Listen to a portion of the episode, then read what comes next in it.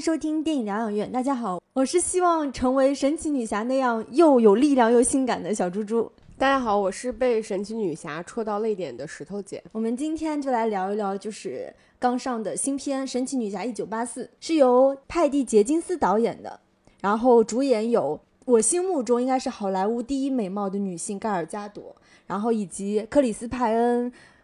克里斯汀·韦格、佩德罗·帕斯卡等主演。第一部就是神奇女侠，其实是有一点划时代的意义，因为它是第一个女性独立的超英的形象。你知道第一部神奇女侠是二零一七年的那一部吗？然后那一部其实它是一个更偏这种神话性，然后跟这种一战做结合。所以那部里面我们能看到神奇女侠她作为一个女性的超级英雄，从这个孩童时代，然后到她来到战场。然后不断完成这个自我成长。我们知道那一步其实自我成长是基于那个 Steve 他的一个自我牺牲，然后完成了一次自我的成长。然后我们看到一九八四这一步呢，其实时间跨度大概有六十年的时间，对。然后但它聚焦的时间点其实仍然是一个战争的背景，但它其实是一个冷战的背景。我们看到这一部呃神奇女侠，它其实已经经历了在这个整个人类社会的一个长时间孤独的生活过程中，然后仍然再一次通过一个机缘。然后重新跟 Steve 再次再续前缘，其实同样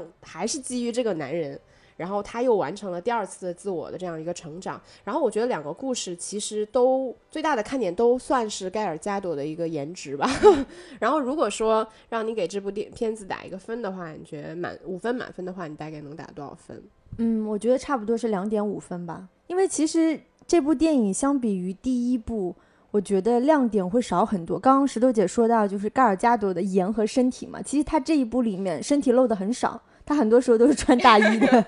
就是有一点点遗憾。因为其实第一部出来的时候，除了说这个女超级英雄她的一个个人成长是很大的看点，其实盖尔加朵的颜和身体真的是支撑起了整部电影。但这一部电影当中，因为它更多的是。除了他的战场戏，他确实有穿一些他的那个标志性的服装，但是明明显就是裙子也没有这么短了，然后上身当然露的还是差不多，但是我是觉得就是，可能是因为他的打斗戏没有第一部那么好看，没有第一部那么多，可能跟他的经费也有关系吧。嗯，所以你觉得第一部更好看是吗？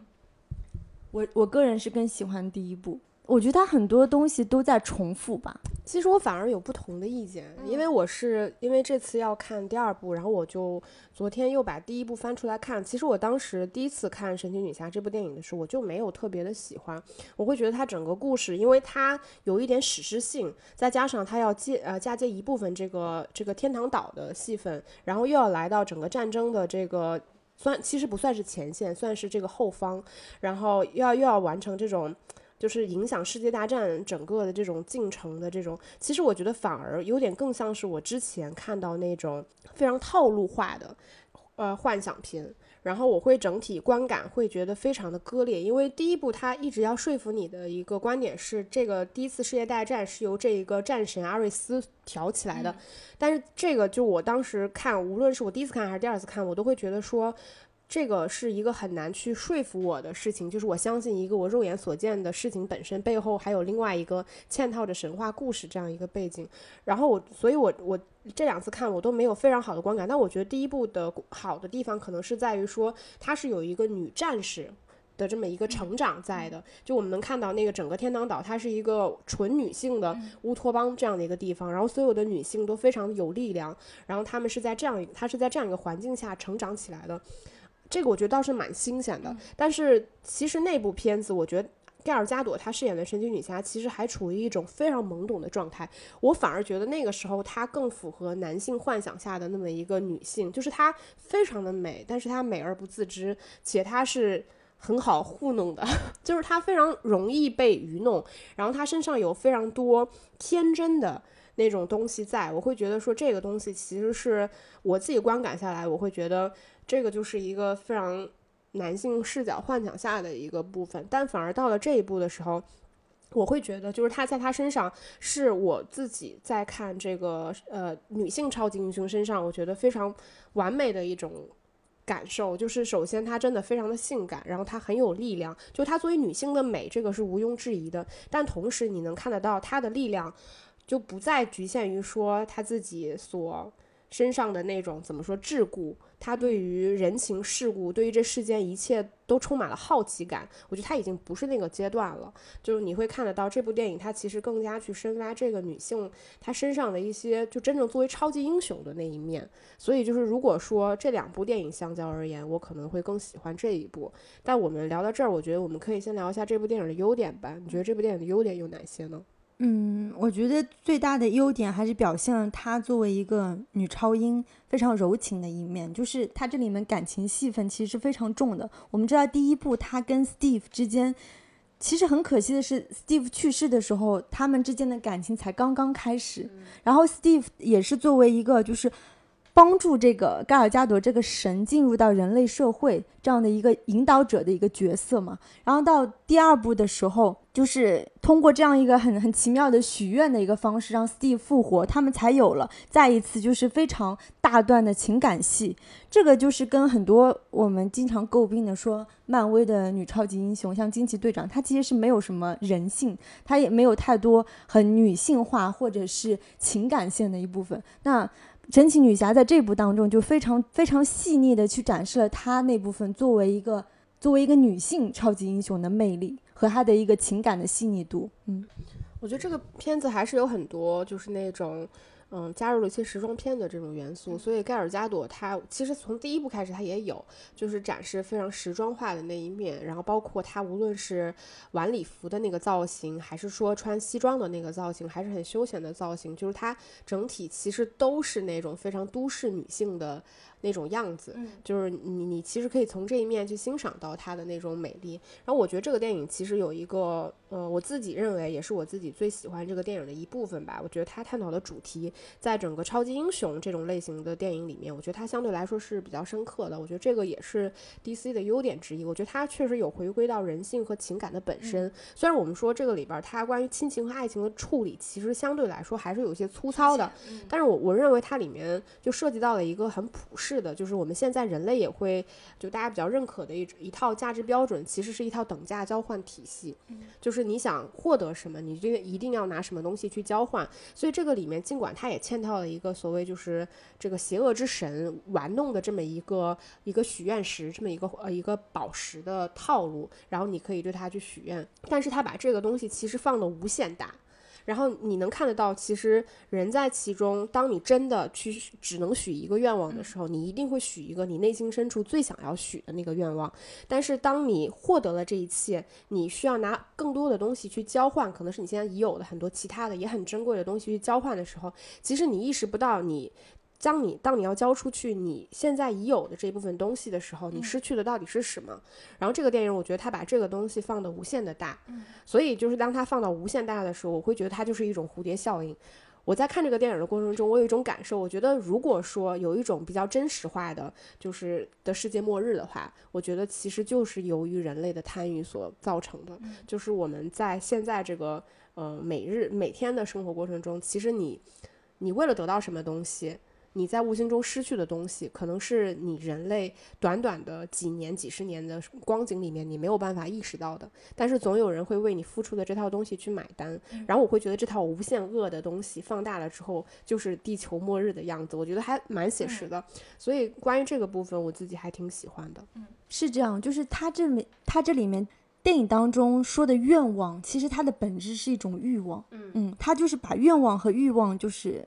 进行了一种等价嘛，正好因为这个电影不是一九八四嘛，也是当时啊冷战很炙热的时候，然后又是什么信息信息爆炸，然后电视开始占据人们的这种生活状态，包括我们包括这个电影当中的反派也非常川普式，对吧？就是成功至上，商业思维，他正好是利用这个电视时代这种商业的本质去挖掘和利用人的欲望，就是。它让你不断的去有这种消费的愿望，其实它本质上交换的是一种一种消费，是一种商业化可以衡量的东西。然后，当这种可以被商业化的模式的愿望，然后再去贩卖的话，就像石头姐说的，就是会把你整个人性的恶更加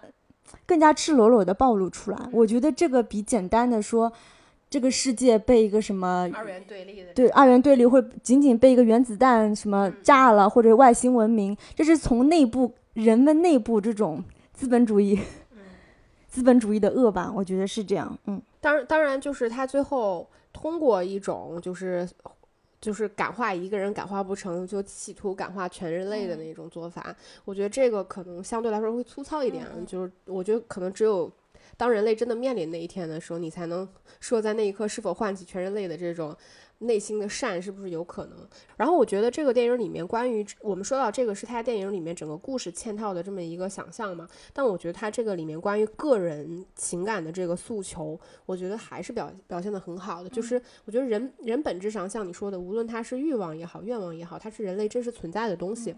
那那如果说真的让你能许这么一个愿的话，就你最想要什么？就是真实的愿望吗？真实的愿望。想要创业成功，想要电影疗养院 成为百年企业。对。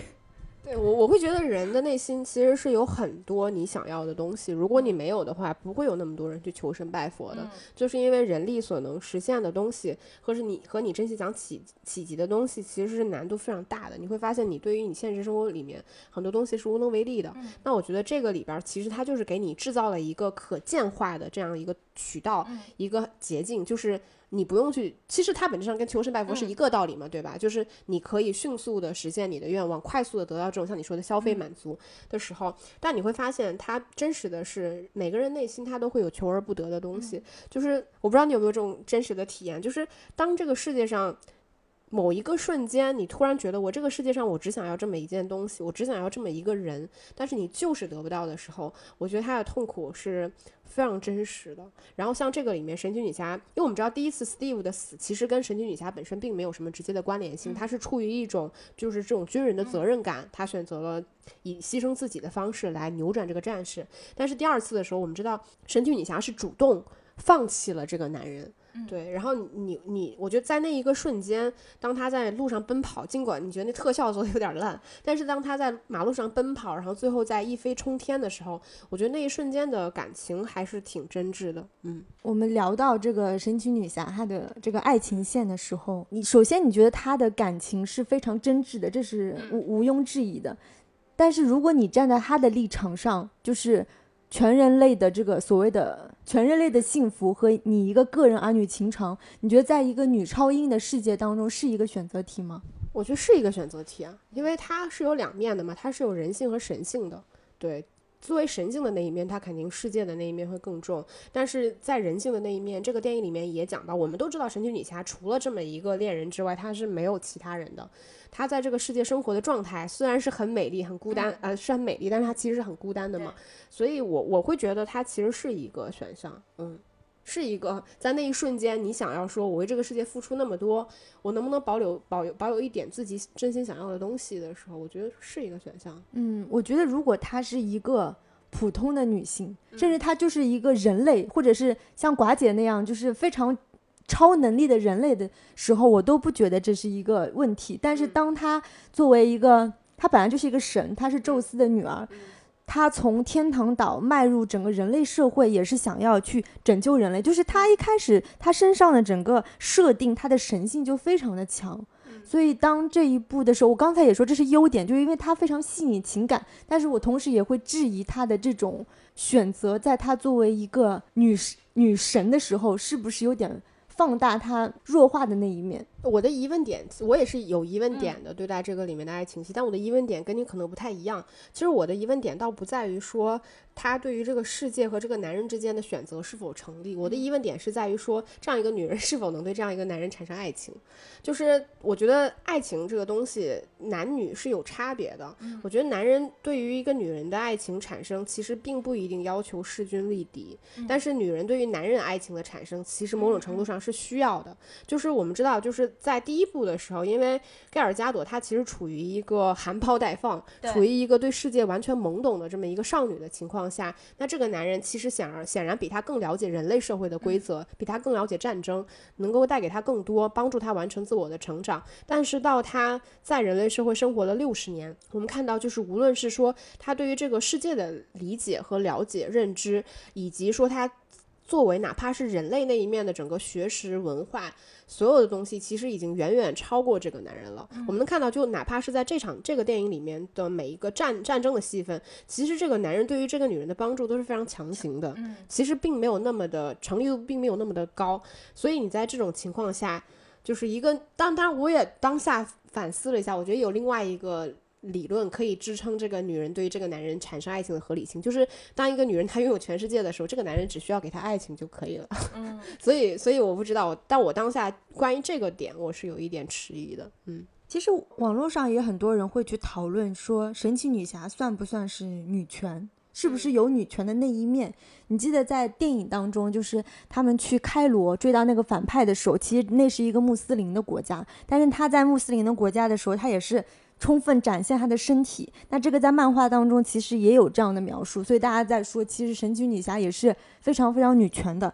那你觉得她可以算是一个女权代表吗？不算吧，我反而觉得这个电影里面，就是相对来说关于性别观念上的东西没有那么的强烈，就是她确实有去展现，就是盖尔加朵作为女性，无论是美丽、性感、强大，然后坚毅。的那一面，包括就是这个电影里面，其实数度有去穿插一些小朋友的戏份，让他去救这个在临危关键时间点，他其实其实去拯救的都是一些小朋友，来展现他关于女性柔情的那一面。但我觉得他去展现这一面，其实并不是为了跟他跟男性去做一个对立，嗯，所以再加上。我说嘛，这两部无论是第一部还是第二部，其实不可否认的是，就是这个女性超英她完成一次自我蜕变的方式，其实全部都是通过 Steve 这个男性角色完成的一次在神性上以及个人能力上的一次爆发。对，所以你说她算是女权，我觉得不算，但我倒倒也没有觉得她是有一种倒退或者什么的，我觉得她只是在单纯的展现这个女性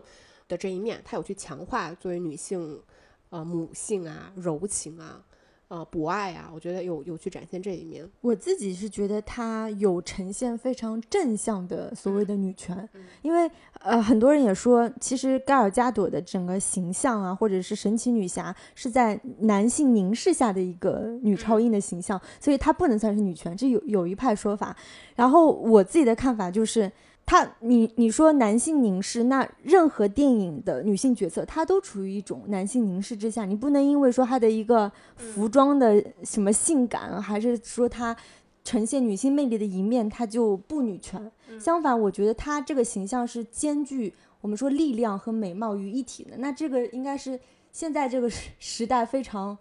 非常流行或非常符合的一个正向女权的形象。嗯，然后再说到，我觉得这个电影。的一个成长，其实前面有聊到过一些，我觉得是关于个人成长的部分。因为第一部他的成长其实是来自于失去爱人的一种痛苦，那他这一步的成长其实是来自于对世界的这种责任。他其实某种程度上是完成了一种从人性到神性，就是他真正作为在这一部里电影里面，他是完成了一种真正作为超级英雄，你承担起对于世界整个重担的这么一个。进化，但真的，如果你放在整个超级英雄成长脉络体系里面，你会发现他的成长和蜕变其实还处于比较初级的一个阶段，就是承担起世对于世界的这个重担。就女女超英还停留在这个阶段，但男超英其实远远已经不在这个阶段去讨论问题了。这个已经是基本上超级英雄电影第一部就能够去解决的问题。但这个电影里面，它它的进程其实非常的缓慢，但我觉得还是值得肯定的是，这个电影里面，我觉得它完成了一次就是真正关于。于你身上情感的、人性的、女性的一系列的东西之后，最终你回归到了你要对这个世界承担起你应有的责任。我会觉得这个还是这个电影的一个一个亮点之一吧。最起码就是盖尔加朵他的整个人物弧光还是有的。而且他这个里面，我觉得我们也看得到，他不止完成了就是关于个人人性到神性的这么一个成长，其实他也完成了一个超能力的增加。就我们看到他这个里面 buff 整个又增加了，就是超级能超级能力又又变强了，什么隐形飞机呀，然后在天上飞啊这种。然后我觉得这个电影里面还有一个地方蛮有意思的，就是是这个电影里面其实做了两对女性的一个对照组，就是芭芭拉和就是戴安娜这一对，就是神奇女侠这一对，就是我们能看到。这两个女性其实是同样是拥有了超级的这个异于常人的这种超能力之后，她们对于个人未来的一个就是怎么说？我觉得是一种权力的态度。但我觉得这个倒不是一个让我觉得特别有意思的地方。我觉得特别有意思的地方是，其实这个电影有一瞬间让我觉得它打破了这个电影整个一个高冷的感觉，就是这个芭芭拉对于戴安娜的这个羡慕实在太过于写实了。就是如果你在现实生活里面这么一个女生碰到了像盖尔加朵这样的女性，她要跟你当朋友，她对你非常的 nice 的时候，当她去跟你谈说我的人生其实并不完美，我的人生是有很多缺憾的，你不是我，你不了解，你会觉得她在凡尔赛，就是我会啊，我我觉得就是这个电影里面让我看到，我觉得就是那个芭芭拉她对于戴安娜的那种感情，其实我觉得对于女性友谊的探讨上，我不能说它非常的复杂，但是其实呃。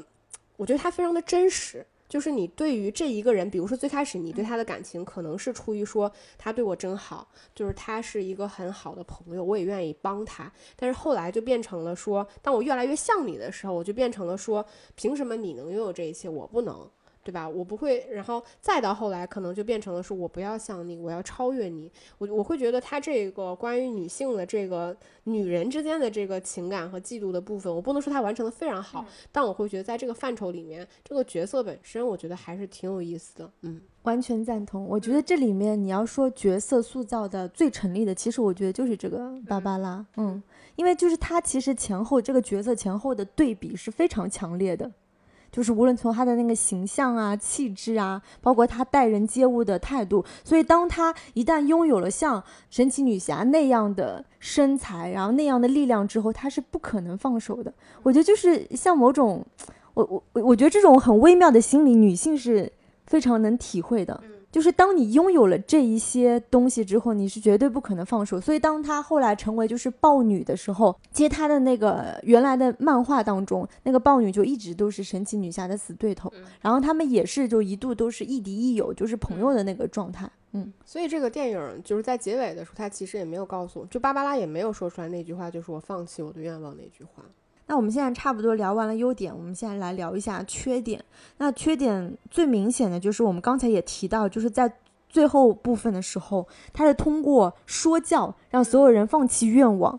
这个是非常非常不写实的。而且就是光从反派这个人物来说，他其实前面有断断续续去讲他跟他儿子的感情，但其实明显他不是一个称职的父亲，他也不是一个多爱他儿子的人。所以当最后就是他因为。听到他儿子的这种呼喊，然后就放弃了他所有的这个愿望，这个从动机上来说也是非常不合理的，嗯，所以我觉得结局是一个比较大的 bug。其实我觉得所有的这种大片儿，其实都会有一个通病，就是他们在人类的，就是人物感情处理上，其实是非常粗糙的嘛。它其实并没有非常细腻的部分。那到这个电影里面，像你说的这个 Max，他对于儿子的感情，首先我们不说他跟他儿子之间是否真的有血缘关系啊，因为他们俩看上去一点都不像。就是哪怕就是真的就是。亲生父子，好了，就是其实你在陷入一个极度偏执的情况下，你甚至愿意为了你就是那种贪欲，放弃你整个人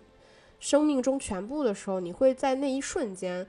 依靠人性、依靠亲情、依靠儿子的呼喊来完成整个剧情的逆转，其实是挺不合理的。而且就是让我自己觉得，在结尾的部分有一点非常让人不爽的地方是这样的，就是。盖尔加德作为一个神奇女侠，她作为一个一路在成长的超级英雄，最后这个完成就是整个情势逆转。嗯。竟居然不是靠他自己，居然不是靠他说我超级英雄力挽狂澜完成了整个世界的拯救，而是靠放广播啊！不不光是放广播，最后居然是靠大反派自我自我反悟，说哎我放弃我的愿望，行了，那我们前面都白闹了，前面咱们都白作了，对吧？我就是单纯为了让男主角出来溜一圈，对吧？单纯为了让你开心一下，对吧？其实我这个都都是小意思，就是你会一瞬间啊。我前面等看了两个小时，就是等看我的女女性超级英雄有多么牛逼，然后结果你最后给我看这个，就其实它是非常奇葩的一件事情，而且就是不光是就是说 Max 对于他儿子的这这个感情是否真的成立，最后说作为扭转整个战局的一个关键点，我觉得包括说像那个芭芭拉，我们前面前面提到了，就是尽管他的整个人物形象塑造起来在女性。的这一面，我觉得相对来说是有点复杂性在的，但是他过去受到的那种欺辱，跟他现在对于权力的沉迷，我觉得其实也不足以有那么强的成立度，因为首先芭芭拉她是一个很优秀的女性，她是什么考古学啊，对，然后就是一个高知女性，然后懂得非常多。她只是单纯的有一些笨拙，你看得出来她是那种有点不合时宜的人，就是也不会穿高跟鞋，但是也要穿，然后可能呃无论是穿着打扮、言谈言谈举止，其实没有那么的得体。但是这样的人物，就是一个在社会上相对来说很成功的人物，人物是否真的可能在他的？呃，生活和工作环境下受到那么多人的排挤，这个事情我觉得首先就有一点疑问，就是因为人不可能大家外貌都很好，谈吐都很优秀。很多人其实我们就是普普通通的，但是你不会真的受到那么多的排挤。我觉得这个电影其实有在前期他刚刚出场以及他加入职场的这一段有去放大别人对他的恶意，就别人不理他嘛，对吧？但是这个恶意我觉得也不足以大到说他后面对于整个获得的权利那么的沉迷。就如果说他单纯的是对于说别人对他的关注和赞美这件事情。很沉迷的话，那也不足以说她最后变成一个豹女的样子。其实我们看到她那个样子，其实已经走火入魔了，就非常丑了。就你会觉得说，这个人物身上的这种前后的反转，我觉得可能也不不足够有说服力。还有就是这部电影比较遗憾的地方，就是打斗戏真的太。太少了。第一部当中，我们知道它有很多场，就是因为它本身就是战争嘛，一战，所以本身就会有很多战场的戏份。就是到第一部结尾的时候，其实那个打斗戏、战争场面是非常大的。就包括那个那个艾瑞斯那个战争之神跟神奇女侠之间的对立，那整个就是各种地表都要就是翻天覆地。结果到这部当中，只是剩下两个女人在像发电厂一样的地方 挥了挥那些。一些发电的东西，然后最后也很扯的是，他是如何就是相当于是打趴下这个豹女呢，就是把她按在水底，让她触几个电 所以这这也是挺扯。加上就是反派本身他是自己宣布放弃他的愿望，所以他们之间并没有存在任何就是非常正面的冲突和对立，也让这部戏的这部电影的可看点少了很多。嗯，我觉得这个里面正邪对立就是这样的，就是。神奇女侠太弱了，嗯，然后呢，反派吧太强了，但是反派因为太强了之后，反派又很分散，就是你比如说像豹女是有就是超级能力的，对吧？但是那个 Max 呢，又是那种 就是被。超级能力保护着的那种许愿石，你会发现，就是这种对立本身就没有一条这样更清晰的，就是正反对立。我们说二元对立吧，就这套东西，就是它全程支撑着你，会让你觉得说这个两方的对立是很有可看性的。我觉得这个方面有点弱，而且就是神奇女侠穿的那个铠甲盔甲实在是太丑了，我的天呐，就是她出来的时候，我想说这穿的是个啥？然后我们知道这个电影其实它前面有专门铺垫过，说这个。盔甲是他们之前这个亚马逊最有名的这个女战士阿斯泰瑞亚她留下的，但你铺垫完了这个盔甲有多么厉害之后，她穿上去，我们看到她瞬间啪啪啪就被那个豹女一片一片的打打破了。对你就会觉得，嗯，你前面给我铺垫了那么久，结果这个盔甲看上去并没有很厉害啊。就阿斯泰瑞亚是怎么以这个以这个盔甲？一网狂揽的呢？还有，其实我觉得这个电影可能是一个我我很难说它是优点还是缺点啊。就我觉得这个电影其实会有一个问题，就是它本身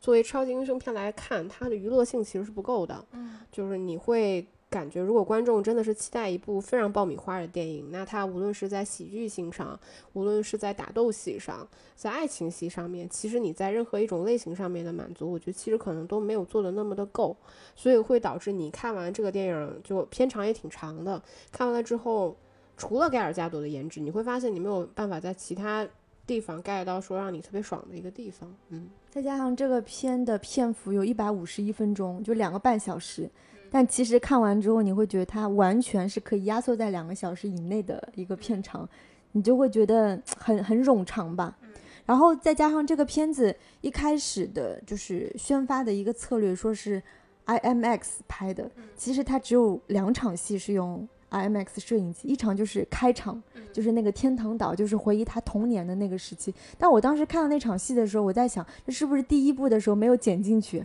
然后放在第二部？因为基本上是跟第一部的那个开场是非常接近的，只不过就是换了一个，就是他接受训练、参加比赛的一个场景，还有一个就是他结尾就是圣诞节的时候，那个是 IMAX 拍，所以他那时候的画幅是满的，其他时候他上下都有黑边。也就是说他其实还蛮省钱的，他只用了两场戏，结果他宣称他这部片子是这样的，所以这就是一个就是大家又又觉得说彩蛋比正片还好看，因为我们知道这个片子里面到呃片尾的那个彩蛋其实是琳达卡特。呃，初代的这个神奇女侠出场了啊，可能影迷又嗨一下，但是前面可能你看整个正片的过程中，你都觉得自己好像没有嗨起来。然后这个片我们知道，它一开始是改了很多次档，它本来是要在美国大选前上映的，后来就是因为说那个反派特别像那个特朗普，所以就一直压到了，就是再加上疫情吧，就一直放到了现在才上映。然后前一阵